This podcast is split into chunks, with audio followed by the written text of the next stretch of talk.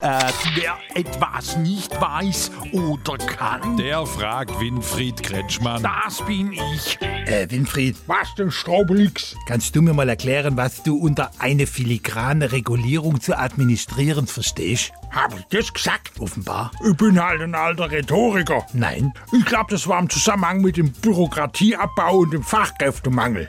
Du willst doch eigentlich auch die Bürokratie bekämpfen. Ja klar, weil mit ohne Leid kannst du ja gar nicht schaffen. Ja, und dann eben auch nicht mehr regieren. So ist. Und so habe ich das auch gemeint, als ich etwas verquast gesagt habe.